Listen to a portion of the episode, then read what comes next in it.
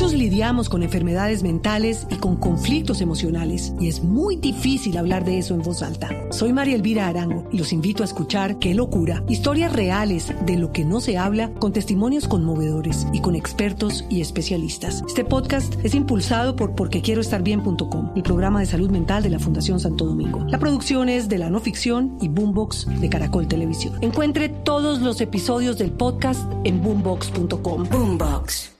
Doble, imagínese que me encontré un artículo que habla sobre lo nuevo de Photoshop que va a hacer que sus fotos lleguen donde usted jamás pensó. ¿Cómo se llama? Photoshop. Ah, pues Photoshop. Photoshop. ¿El que todos conocemos? Sí, claro, pero se actualiza. Pues todos, todos conocemos, no. Lo conocen los fotógrafos. De, sobre todo los profesionales. Eso es como alguien famoso. Todos lo conocemos de nombre. pero ah. no es que lo hayamos conocido por interactuar con él. No, eso, es, eh, eso está como reducido a las personas que trabajan fotografía, que trabajan imagen, etcétera, etcétera. Pero sabemos de sus efectos. Porque varias veces se han puesto en redes sociales, por ejemplo, las, los paralelos entre una foto original y una eh, trabajada con Photoshop. Sí, mire, en su próxima versión mejorada, pues el sistema de recorte de imagen va a tener una herramienta adicional que va a permitir que la imagen sea mejor recortada, que no se pierdan como pedazos. Es lo que yo logro entender del artículo que me encontré.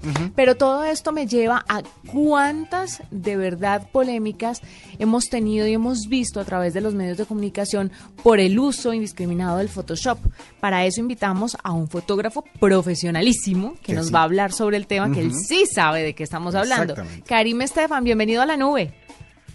Buenas noches, ¿cómo les va? Muy bien, muy contentos de tenerlo, Karim. Cuéntenos un poquito, en primer lugar, acerca del Photoshop. ¿Cuál es su percepción o cuál es su opinión del Photoshop? Usted que es un fotógrafo profesional, porque hay muchos que están de acuerdo, pero hay como una nueva línea de fotógrafos que dicen, no, yo prefiero las cosas naturales. Bueno, Photoshop es, es una herramienta brutal, realmente. Es una herramienta que le ayuda a uno mucho para arreglar defectos en el momento en el que se toma la foto. El problema es cuando los fotógrafos deciden llevarse eso, e, e, esas posibilidades a otras instancias, al punto de cambiar, por ejemplo, las facciones de la gente, alargar cuellos, quitar eh, gorditos, todo eso, ¿no? Uno de los últimos casos que vimos de eso fue el problema que tuvo eh, Lena Dunham con, con Rubén Afanador, precisamente, porque vendieron una, una foto una revista española y ella cuando la vio dijo, oiga, está súper retocado, yo no soy así de placa. ¿Qué pasó? Eh, y por otro lado aparece esta tendencia de, todos esos fotógrafos diciendo, oiga, no, yo quiero todo natural, todo quietico. Es, eh, yo creo que son dos posturas muy interesantes,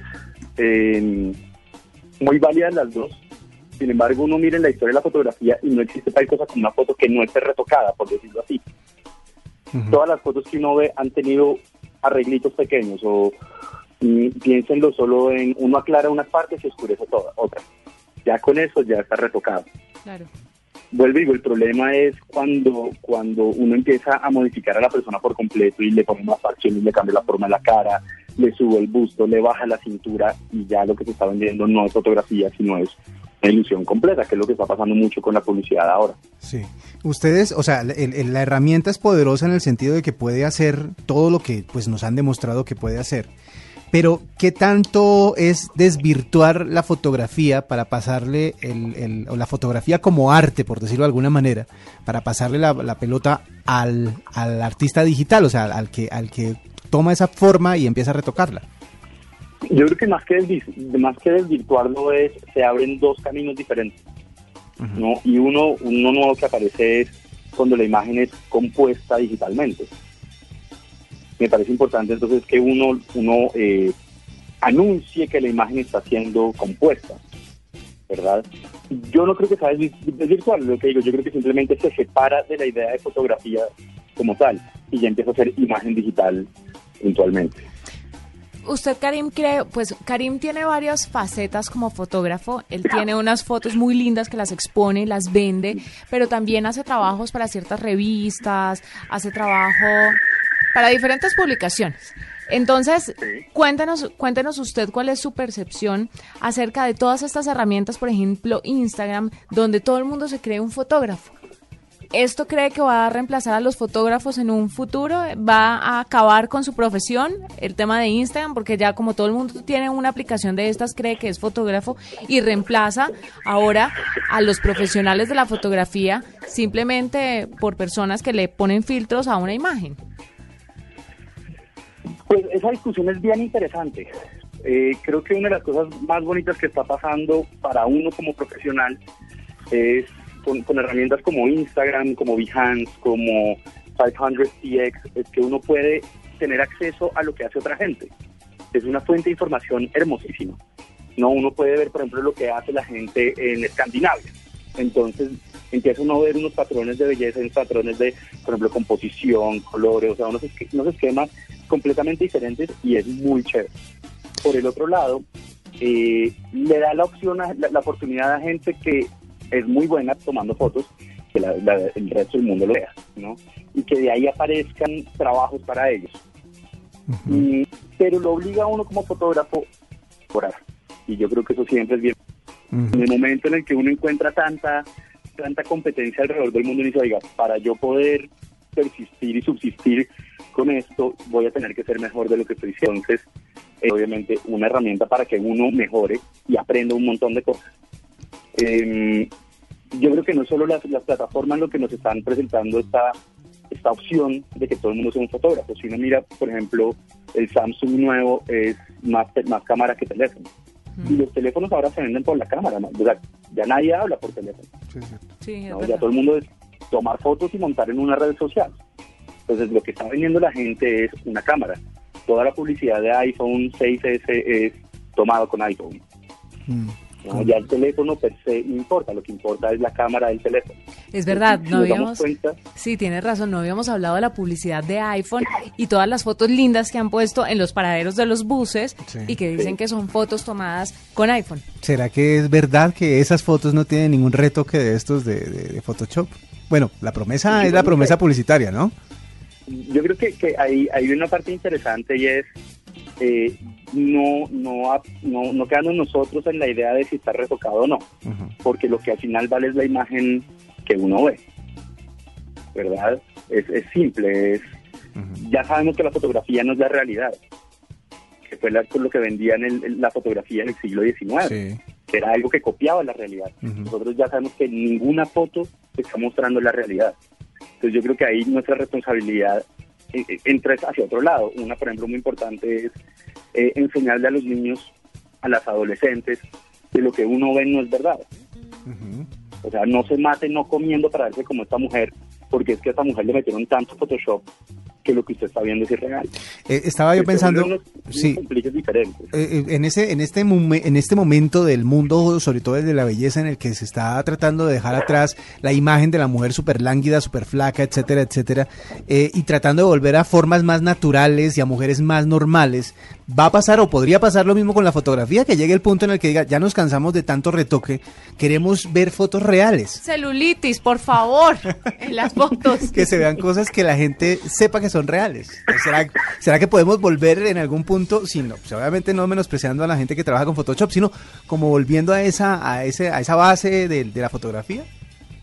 Pues ahorita hay una corriente muy interesante en el mundo y es la gente que está volviendo a trabajar en negativo, por ejemplo. Yo hago parte de, ese movimiento con todo mi trabajo para galerías. Yo tomo fotos en negativo, revelo negativo, ¿verdad? Para, para que la cosa sea un poquito más plástica y que la gente entienda que esto no es una manipulación digital.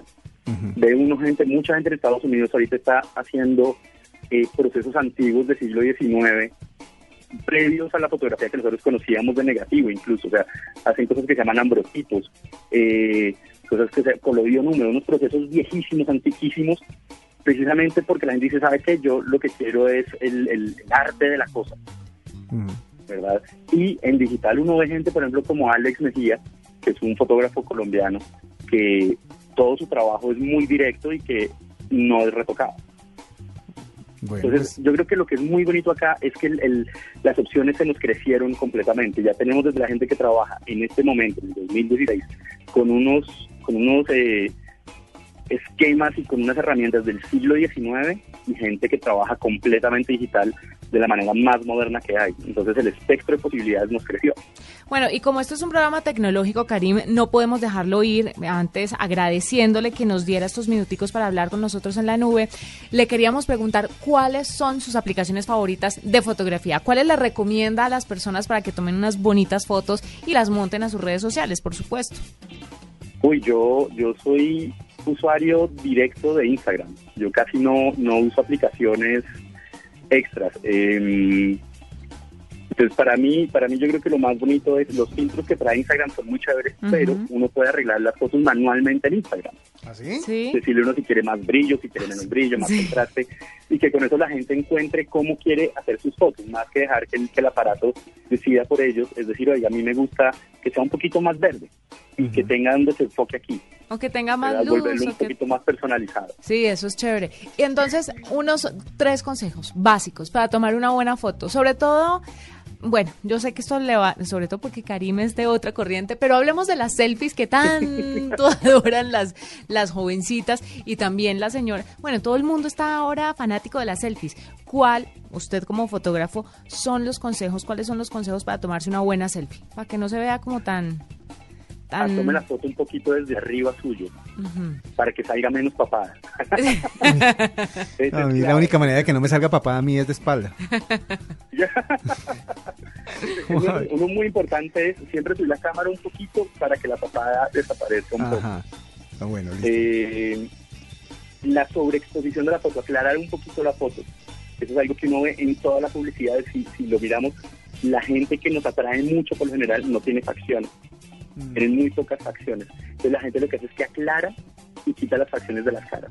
Se ven solo los, los, los ojos, los huequitos de la nariz y la boca. la boca.